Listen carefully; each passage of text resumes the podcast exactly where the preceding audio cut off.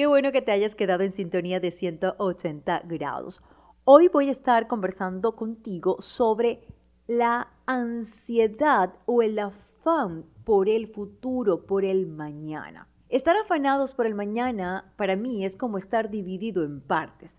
Es decir, estás en el hoy distraído y sin disfrutarlo. Y la otra parte en la que estás es en el mañana, tratando de resolver lo de ese entonces que todavía no ha sucedido. Y es que no podemos controlar el mañana. Hay un psicólogo español llamado Ramón Pallés, explica los tres presentes en los que puedes vivir. Muy relacionado a lo que te acabo de decir, que estar afanados por el mañana es como estar dividido en partes. Puedes estar en el presente pasado, es decir, Estás en el presente, pero dándole vueltas a las situaciones pasadas. Puedes estar en el presente futuro, estar en el presente dándole vueltas a lo que va a suceder. Y puedes vivir en el presente presente, estar aquí, ahora, en la situación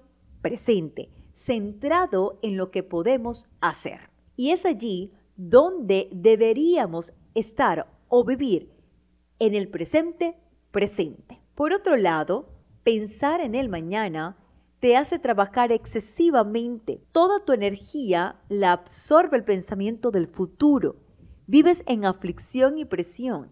Y esto no te deja ver todas las cosas valiosas, las herramientas, las capacidades para conquistar en el hoy. No lo vemos porque estamos tan concentrados en el mañana que no nos permite ver todo nuestro potencial, todo lo que podemos hacer ahora. Yo creo que no deberíamos preocuparnos por el futuro, porque nadie sabe lo que sucederá. Es más, no es que solamente yo lo crea. En el manual de vida, la Biblia, ese manual que Dios nos dejó a todos para guiar o conducir nuestra vida, lo dice. Así que no se preocupen por lo que pasará mañana, lo dice. Ya tendrán tiempo para eso. Recuerden que ya tenemos bastante con los problemas de cada día. Si lo dice ese manual, entonces, ¿para dónde vamos? Vivamos en el presente, presente. La ansiedad por el mañana, también se le conoce como anticipatoria, se alimenta de los pensamientos negativos, porque ellos dominan nuestra mente y nos hacen sentir ansiosos. Cuando lo que pensamos nos hace sentir mal, hablamos de pensamientos distorsionados. Y es que este tipo de pensamientos nos hacen ver el mundo a través de una visión sesgada de la realidad. Es como si lleváramos puesta eh, unas gafas o unos lentes oscuros que nublan nuestros días resplandecientes, es decir, no nos dejan ver todo lo maravilloso que tenemos en el ahora, en el presente. Por ejemplo, antes de enfrentarte a una entrevista de trabajo, tú puedes imaginarte, allí vienen los pensamientos negativos, que te hacen preguntas incómodas, que no sabes responder, que además te quedas en blanco y terminas siendo eliminado o eliminada como candidato o candidata para ese puesto. Allí llegaron los pensamientos negativos y nos controlaron. Atención en esto. La ansiedad anticipatoria o hacia el futuro o por el futuro puede manifestarse en el cuerpo. Lo somatizamos.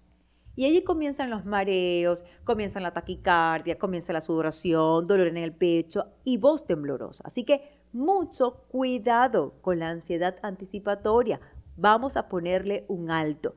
Continúo aquí contigo conversando acerca de la ansiedad que se genera en nuestras vidas por el futuro, por el mañana.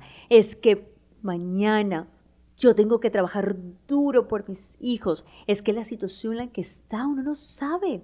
Mañana en la que podemos estar. Es que no, y si mañana se enferma mi familia, y si mañana se enferman los muchachos, no, no, no, hay que darle, trabajar, trabajar. Y ese trabajar excesivo nos va consumiendo nos va debilitando y no nos deja disfrutar el hoy. Es más, estamos trabajando por algo que ni siquiera ha sucedido y no sabemos tampoco si va a suceder. Ahora, ¿por qué viene la ansiedad al futuro? Dije que iba a responderla. Por el miedo y la necesidad de controlar. Y yo te pregunto, cariño mío, ¿puedes controlar las situaciones del mañana? No, mi amor, no las puedes controlar, porque no existen todavía, como lo decía hace unos segundos. Otra pregunta que yo te hago es, dime, entonces, ¿qué controlas? No controlas nada. El miedo y la necesidad de controlar es lo que te lleva a la ansiedad. Creo que también puede surgir por el miedo a que el tiempo ha transcurrido. Es que ya no tengo 20, Virginia, no tengo 30, sino que tengo 40 o 50. Estás joven. Por Dios. Pero no necesito recuperar el tiempo para alcanzar todo lo que deseo. Y decimos, me queda poco tiempo. Y surge ese temor a no alcanzar mis metas. No, disfruta el hoy. Di a mis 40, a mis 50, ¿qué tengo? ¿Qué puedo comenzar a hacer? Y disfruto el trayecto. Te recomiendo, para disminuir la ansiedad por el futuro o anticipatoria, uno, ponle un alto a los pensamientos negativos. Porque de allí o de esto es lo que se alimenta la ansiedad de los pensamientos negativos. Imagina que puedes hablarle a tu pensamiento negativo. Imagina que lo tienes allí frente a frente y dile que no quieres que te, que te ah, consuma más. Dile, no, hasta aquí, te pongo un alto, basta, ya no me molestes. Y que en ese momento tú prefieres estar centrado en otros asuntos más importantes. Vas a decir, bueno, Virginia, voy a parecer loco, loca. Tranquilo, parecerás. Pero es una forma de tú detener tus pensamientos y dile, hey, stop, te paro, te detengo. No te doy el permiso de controlar mi vida, ni de controlar mi presente. Ya estamos en la parte final del tema. Pero la segunda recomendación que te doy es haz lo que temes. ¿Cómo así, Virginia? A ver, si tú te expones de manera progresiva a aquello que te da miedo, tu ansiedad irá disminuyendo poco a poco. La solución no es evitar lo que te da temor, no, sino ir afrontando pequeños retos que te puedan llevar a superar tus miedos más profundos. La tercera recomendación que te doy es ejercítate ejercita el arte de vivir en el presente. La ansiedad se da porque hay un exceso de futuro en tu vida. Estás pensando en el mañana, en el futuro, lo que vendrá, lo que no viene, lo que te puede pasar, lo que no te puede pasar a ti y a toda tu familia. Por tanto, si entrenas el vivir en el presente, vas a estar más calmado. Y para ejercitar el arte de vivir en el presente, sabes, es necesario, te tengo que hablar de ese Padre maravilloso, porque es la esencia de nuestras vidas. Recuerden que la razón por la que estamos en esta tierra es por Él. Él es la fuente, Él es el creador de nuestras vidas. Él nos formó en el vientre de nuestras madres.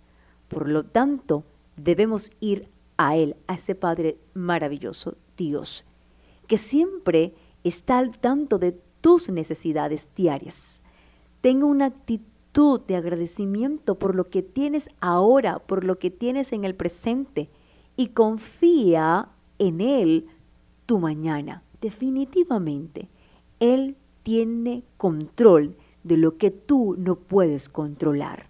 Vacía toda esa ansiedad sobre Él, porque Él tiene cuidado de ti. Di, ¿sabes qué? No temo, no acepto más el miedo en mi vida ni que me controle. Miedo podemos sentir, el problema es cuando nos controla. Y está controlando tu presente, está controlando tu ahora, el ahora que Dios te dio. Así que dile, te abro mi corazón, te acepto en mi vida, te acepto en mi casa, te acepto en mi hogar y ayúdame a disfrutar mi presente.